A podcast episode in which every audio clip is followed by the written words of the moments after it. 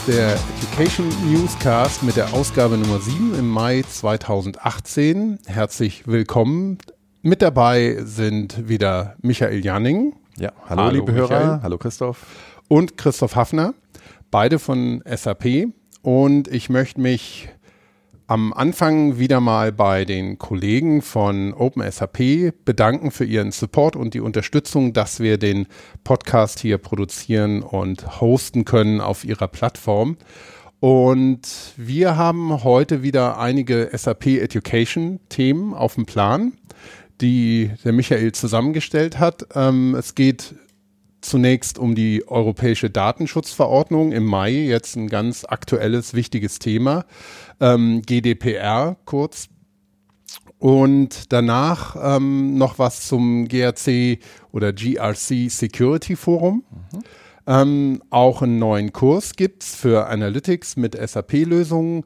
Und dann wollen wir noch einen kurzen Rückblick geben auf das SAP Education Forum, das ähm, von Tag der Aufnahme heute, also gestern am 15. Mai hier in Waldorf stattgefunden hat. Und genau. wir hatten es in unserer vorletzten Folge auch schon angekündigt und das ist eins gewesen von dreien, glaube ich. Ne? Ja, Oder richtig. In Wien hat es auch schon stattgefunden. Genau. Oder in Linz war das meines Wissens. Mhm. Und in Zürich wird es auch noch stattfinden. Mhm. Ja, Gut, dazu gleich mehr.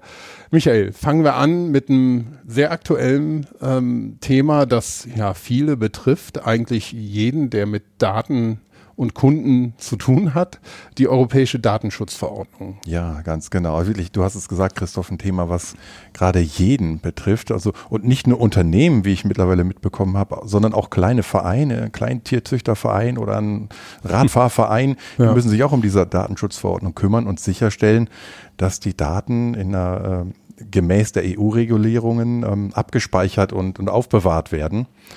Ähm, oder man muss auch, wenn man jetzt Kunden anschreiben möchte, per Mail zum Beispiel nochmal die spezielle Erlaubnis dieser Kunden einholen. Das ist auch eine, ähm, eine, eine Vorgabe von ja. der EU. Und äh, gerade Unternehmen müssen da besondere Sicherheit tragen, denn ähm, es ist eine Strafe angedroht für Unternehmen, die sich eben nicht EU-konform verhalten. Und das Ganze kann bis zu vier Prozent des Jahresumsatzes bedeuten, oh. die Strafe, die da fällig wird. Also da das können gerade für, ja, für, je nach Größe des Unternehmens können da Millionenbeträge mhm. äh, entsprechend anfallen. Von daher unterstützen wir sie natürlich dabei, ähm, ihre SAP-Systeme zumindest äh, ja, datenschutzkonform aufzusetzen. Und wir haben da ähm, zwei Kurse aktuell im Angebot, die ich Ihnen da ans, ans Herz legen möchte. Zum einen im Bereich Personalwirtschaft den WDE HR7, so nennt sich dieser Kurs. Und da geht es um das datenschutzkonforme Löschen von personenbezogenen Daten. Und ähm, SAP, die Lösung an sich, wir stellen ab Enhancement Pack 4 für die Business Suite äh, ein Werkzeug für datenschutzkonformes Löschen im HCM zur Verfügung. Und wie man dieses Werkzeug bedient und was dabei zu beachten ist, das lernt man in dem WDE HR7. Das Tool basiert auf dem Information Lifecycle Management. Das ist das ILM, ein Tool, was es auch schon länger in, äh, oder was es schon seit, ja, seit ewigen Zeiten in, in, im SAP-Umfeld gibt. Und wir zeigen Ihnen dann in diesem Kurs, wie man äh, Daten vernichtet mit Hilfe von Archivierungsobjekten, die da zum Tragen kommen. Wir werden mal einen Fall durchspielen, dass wir einen Personalfall komplett löschen aus dem System das kann auch sein, das Bewerbermanagement, was Sie haben. Es ist nicht zu einer Einstellung gekommen, dann müssen diese Daten auch irgendwann aus dem System gelöscht werden. Das wird ein Thema da sein. Wie kann ich Abrechnungsdaten, Personalabrechnungsdaten löschen im System, vernichten? Das ist ein Thema in dem Kurs. Und dabei ist natürlich gerade im HR, ähm, gibt es natürlich noch weitere gesetzliche Vorgaben, die zu beachten sind, nämlich äh, es gibt gewisse Aufbewahrungsfristen, die da zu berücksichtigen mhm. sind. Und wie dieses alles zusammenspielt, das schaut man sich in diesem WDE HR7-Kurs an. Ich habe vielleicht ein paar Termine noch. Ähm, wir haben den am 12. Juni in Waldorf im Angebot. Am 3. Juli läuft er nochmal in Waldorf. Am 27. Juli in Wien. Also Sie sehen schon, Sie sehen schon der Kurs läuft eigentlich regelmäßig in, äh, in kurzen Abständen, weil das Thema gerade brennt. Jeder ja. muss da sicherstellen, dass das äh, gemäß der Regulierung läuft. Und offiziell gültig ist sie ab dem 25. Mai. Mhm. Also die Zeit tickt. Ja. Für alle, genau. die sich damit beschäftigen müssen. Und es ist ja durchaus ein komplexes Thema. Ja, richtig, genau.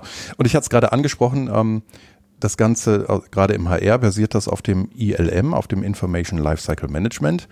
Wie dieses Tool an sich äh, implementiert und eingerichtet wird, das äh, zeigen wir Ihnen in einem weiteren Kurs, das ist der BIT 665, Information Lifecycle Management mhm. nennt er sich. Und den haben wir aktuell gerade wöchentlich im Angebot, weil wir eine sehr, sehr große Nachfrage danach sehen und äh, versuchen sie dann auch da zu unterstützen.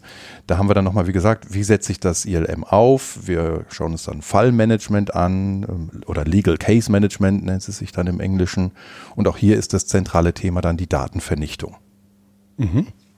Ähm, ja, das ähm, ähm, GDPR hat ja auch noch ähm, ja, weitreichende Auswirkungen und auch, auch Rechte oder neue Rechte für ähm, Bürger oder Nutzer, je nachdem, wie man sich da sieht. Und ähm, es gibt ja auch ein Auskunftsrecht, mhm. das sich geändert hat. Also ich kann jetzt als ähm, Nutzer zu einem Plattformanbieter gehen und, und wirklich nachfragen, welche Daten ja. hast du über mich gespeichert? Und die muss man auch dann ab Mai jetzt liefern können. Ja, ne? Exakt, ja. ganz genau. Und wenn man gerade ein SAP-System im Backend hat, muss man da irgendwie den Zugriff dann sicherstellen. Mhm. Ja, genau. Genau. Gut, war's das? Mhm, genau zu Zur, dem Thema oder wir können das schön überleiten, Christoph. Mhm, genau, dann ähm, äh, ja, Datenschutz und Datensicherheit sind natürlich ganz nah beieinander und ja, das äh, GRC Security Forum, was verbirgt sich dahinter? Genau, das sind zwei Foren, die wir veranstalten, also jeweils zwei, äh, jeweils eine zweitägige Veranstaltung. Und ähm, hier, wir haben das in einem vorherigen Podcast, haben wir das allgemeine Format dieser Events schon mal besprochen, dass wir ähm, da jeweils starten mit generellen Keynotes, mit Überblicksinformationen ähm, für alle Teilnehmer. Und danach kann man sich als Teilnehmer an einem solchen Event seine eigene persönliche Agenda zusammenstellen, kann aus verschiedenen Agenda-Blöcken auswählen und sich seine spezifischen Themen dann ähm, herauspicken. Und da haben wir nämlich jetzt zum einen das Security Forum am 7. und 8. Juni in Waldorf. Da haben wir drei große Stränge. Das ist einmal der Bereich Infrastruktur und Kommunikationssicherheit mit sieben Vorträgen, die sich der Reihe nach aufgliedern. Parallel dazu läuft ein Track zum Identity und Access Management und als dritten Strang das Thema Compliance äh, und Datenschutz. Also landen wir dann mhm. auch wieder bei der EU-Verordnung, genau. die natürlich auch da prominent vertreten sein wird. Also das ist einmal dieses Security Forum und danach am 18. Juni gibt es dann nochmal das GRC Forum, wo wir uns dann ganz konkret nochmal auf das Thema Governance, Risk und Compliance konzentrieren. Da wird zum Beispiel die GRC Roadmap vorgestellt, wie entwickeln sich die Produkte weiter, die wir im Rahmen von GRC ausliefern. Ein Thema, was wir da auch haben, ist so Embedded Compliance. Was liefern wir denn schon von Haus aus? Mhm. Ähm, was, was sind da so die, ähm, die ja, Problematiken, die man berücksichtigen sollte? Es gibt automatische Notifications, die vom System bereitgestellt werden. Wie kann ich die auswerten? Wie kann ich Analysen darüber fahren? Wir haben automatisierte Kontrollen, die in SAP-Systemen vorhanden sind. Und all dieses haben wir auch da in diesem GRC-Forum zusammengepackt und genau wie beim Security-Forum in zwei Tracks haben wir es da dann aufgesplittet, wo man sich wieder die Agenda zusammenstellt. Beides hier in Waldorf im Juni. Mhm. Wie viele Plätze gibt es da? Genau, also wir ähm, haben für beide Veranstaltungen 120 Plätze ähm, vorgesehen und momentan sind auch noch einige Restplätze vorhanden. Mhm. Ja, wir hatten es ja, glaube ich, eins davon auch schon im letzten Podcast, den wir zusammen gemacht haben, kurz angekündigt. Genau. Und jetzt nochmal im, im Detail. Und das war aber auch eine der, der kostenpflichtigen Veranstaltungen. Also da. Das ist korrekt, die sind kostenpflichtig. Weil man Eintritt. Genau, weil wir auch da tatsächlich die Experten aus dem Produktmanagement, aus der Produktentwicklung ähm, da für sie herangeholt haben, mhm. plus Unterstützung von unserem Consulting auch bekommen, die aus äh, Projekten dann berichten, welche Erfahrungen sie da gemacht haben. Von daher müssen wir dann leider einen kleinen mhm. Kostenbeitrag erheben. Gut. Ähm, aber die äh, Education-Foren zum Beispiel waren alle kostenlos. Mhm. Da musste man sich einen Platz ergattern und von der Qualität fand ich das alles sehr hochwertig. Aber kommen wir gleich nochmal zu. Wir haben noch ein Thema, ähm, genau. einen Kurs, ein neuer Kurs, ähm, und zwar für Analytics mit SAP-Lösungen. Was Richtig. gibt's da Neues? Ja, genau. Ähm, man hat eine Vielzahl von verschiedenen SAP-Lösungen vielleicht im Einsatz und man möchte natürlich Dat Daten auswerten. Wie mhm. komme ich da vernünftig an Auswertungen heran? Ähm, da kann man natürlich zum einen das BW, das Business Warehouse einsetzen, um Daten zu konsolidieren und dann darauf ein Reporting zu machen. Und wir stellen in dem Kurs drei zentrale Modellierungsumgebungen vor für die Auswertung von Unternehmensdaten. Also das BW hatte ich schon angesprochen. Ähm, das Ganze basiert auf HANA 2.0, SPS 02. Das ist das Release, was wir betrachten werden. Wir schauen uns das HANA Studio an. Wie muss ich überhaupt meine Auswertungsobjekte modellieren? Wie kann ich HANA Calculation Views anlegen? Also wie kann ich direkt im System schon Berechnungen machen lassen. Also ein ganz einfaches Beispiel, ich mache einen Plan-Ist-Vergleich mhm. und möchte dann die absolut und prozentualen Abweichungen berechnen. Das kann ich einmal am Frontend berechnen lassen, in meinem Excel-Client, den mhm. ich zum Beispiel nutze. Ähm, oder aber ich lasse das direkt vom System berechnen im Backend und, und ähm, genieße dadurch dann nochmal Performance-Vorteile. Mhm. Und wie das genau gemacht wird, lernt man in diesem Kurs WDE SAN so ein Thema, was ich da ebenfalls gesehen habe, ist ähm, im Bereich S4 schauen wir uns das Ganze an, S4HANA mit Embedded Analytics. Dort sind so gleich integrierte Analyseverfahren vorhanden. Ähm, wir schauen uns an, wie ich mit Analysis für Office auf BW-Queries ähm, zugreifen kann, welche Optionen mhm. es da gibt. Und das Ganze in dem, wie gesagt, WDE SAN und Termine dafür habe ich mir notiert für den 28. Mai in Waldorf und dann noch einmal am 20. August in Waldorf. Das sind so die nächsten beiden, die jetzt anstehen in den nächsten Monaten. Mhm. Ja, gut. Das klingt spannend. Und Analytics ist ja nach wie vor ein, ein Thema, das ähm, an Dynamik gewinnt, denke ich, gerade weil, wie, wie du es gesagt hast, auch viel im, im Backend erledigt werden kann, man nicht Daten extrahieren muss in ein Excel oder, oder ein anderes Tool sondern dass man das direkt aus dem System bekommt und damit auch flexibel sich seine, seine Anzeige der Daten gestalten kann. Ja, absolut, vielleicht auch das Schlagwort Big Data, was man mhm. immer wieder hört, das Datenvolumen wächst und wächst exponentiell aktuell und irgendwie muss ich da einen Überblick auch behalten. Ja. Was nützt mir die ganzen Daten, wenn ich nichts damit mache? Ja, und da hat Excel wahrscheinlich dann irgendwann auch seine Grenzen ja, und der eigene Rechner sowieso. Genau. Also von daher wichtiges Thema. Dann haben wir noch ein Thema auf mhm. der Agenda, ähm, den Rückblick auf das schon mehrfach jetzt angesprochene SAP Education Forum am 15. Mai. Wir waren beide da. Genau. Ähm, vielleicht dein Eindruck, genau. wie ist es gelaufen? Also auch da vom, äh, vom Setup hat mir das sehr, sehr gut gefallen. Wir haben gestern auch mit Keynotes gestartet, hat ähm, zunächst und, äh, Guido Grüne ein Update gegeben über die allgemeine Education-Strategie, was sind so die Produkte, die wir im Angebot haben. Und im Anschluss hat dann äh, Stefan Hänisch aus der Produktentwicklungsorganisation einen Einblick gegeben, ähm, welche verschiedenen Formate er präsentiert also, oder er bereitstellt. Open SAP war da ein Thema, mhm. ähm, da war der Learning Hub ein Thema, das Live Class wurde angesprochen. Also fand ich insgesamt sehr, sehr, sehr gelungen, auch mit sehr gutem Zuspruch. Am Nachmittag waren die World Cafés. Ich glaube, Christoph, mhm. da hast du auch noch an einigen teilgenommen. Mhm. Ja, ich habe mir da auch einiges angeguckt und das hat mir sehr gut gefallen, gerade weil es eben ja auch jetzt nicht nur die SAP-Sicht repräsentiert hat, sondern eben auch ähm, Kunden oder eben Leute aus diesem ganzen Education-Umfeld. Und ähm, es war natürlich letztendlich ein, ein großes Thema, war nach wie vor die Digitalisierung und digitaler Wandel, auch wenn ja der, die, die Begriffe schon langsam so ein bisschen übergenutzt sind, weil ähm, es aber doch brennt und ähm, ganz interessantes Thema ist. Mhm. Christoph, hast du nicht auch noch Podcasts aufgezeichnet gestern? Genau, schön, dass du mich das fragst. ähm, ja, wir haben natürlich die Gelegenheit nicht vorbeistreichen lassen, ohne auch ähm, ein paar Episoden für unseren Podcast zu produzieren. Und da ähm, habe ich mir ein paar von den Keynote und World Café Teilnehmern, also von den Speakern ähm, und Präsentatoren geschnappt und zwar zum Beispiel den Eberhard Keil von der BSF, ähm, mit dem ich vor allem darüber gesprochen habe, was auch das Thema seiner Keynote war, der ähm, Wandel im Lernen bei der BSF. Da war es ganz spannend, weil es nicht unbedingt so fokussiert auf den digitalen Wandel ähm, war, sondern einfach, dass sich Lernen an sich ähm, im ja, Bereich Corporate Learning im weitesten Sinne ähm, bei so einem Unternehmen wie BASF stark im Wandel befindet und dass das ein sehr dynamischer, fortlaufender Prozess ist.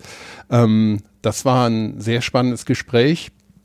Dann habe ich auch mit dem Carsten Jung von Accenture gesprochen. Mhm. Da ging es auch eher über den, den digitalen Wandel in Unternehmen und was natürlich in Bezug auf Lernen ähm, passiert, was notwendig ist und was so seine Einschätzung ist, weil er von ähm, ja, seinem seiner Beratertätigkeit bei Accenture natürlich einen, einen recht weitläufigen Überblick hat, sowohl bei großen und kleinen Unternehmen.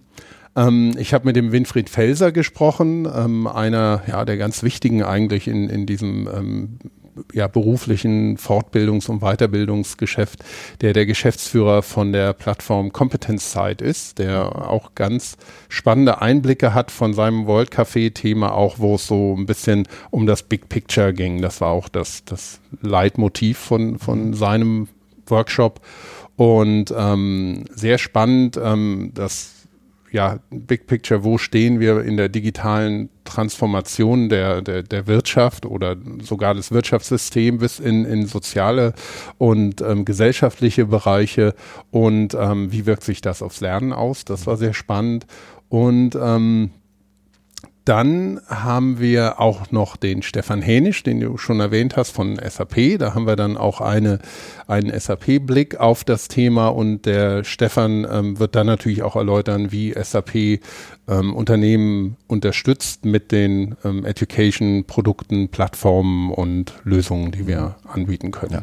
Was ich ganz spannend fand gestern auch, war so die Halbwertzeit von Wissen, dass mhm. das so dass die so rapide sinkt, ne? dass man nach fünf Jahren im Grunde die Hälfte seines Wissens bereits oder ver veraltetes Wissen hat, mhm. was man dann erneuern muss. Ähm, und ich denke auch, du hast es gesagt, auch die BASF oder Accenture haben erkannt oder alle Unternehmen im Grunde, dass ein kontinuierliches Lernen ja. erforderlich ist. Ja, das war so ein bisschen der rote Faden, der sich da auch durchgezogen hat, dass dieses ähm, ja, Lernen als dauerhafter Prozess ähm, ganz wichtig ist, was sowieso eigentlich schon immer da ist. Man, man ist ja nicht, man hat nicht in den 50er Jahren meinetwegen studiert und ist dann auf dem Wissenslevel stehen geblieben bis zur Rente. Ich glaube, das ist die große Ausnahme. Lernen war schon immer ein Aspekt, gerade im, im beruflichen, aber auch im, im privaten Leben. Und ähm, das tritt jetzt noch mehr in den Vordergrund, wird noch wichtiger und ähm, wie man das unterstützen kann, wie man das vor allem auch gestalten kann, dass es so den Lerner immer im, im Zentrum des Ganzen hält, ist, ist eine spannende äh, Frage und eine große Herausforderung. Aber das war so ein bisschen der rote mhm. Faden, der auch dadurch das Forum ging. Da gibt es vielleicht eine ganz witzige Anekdote von meinem Sohn, wie ich den auf lebenslanges Lernen vorbereiten mhm. musste.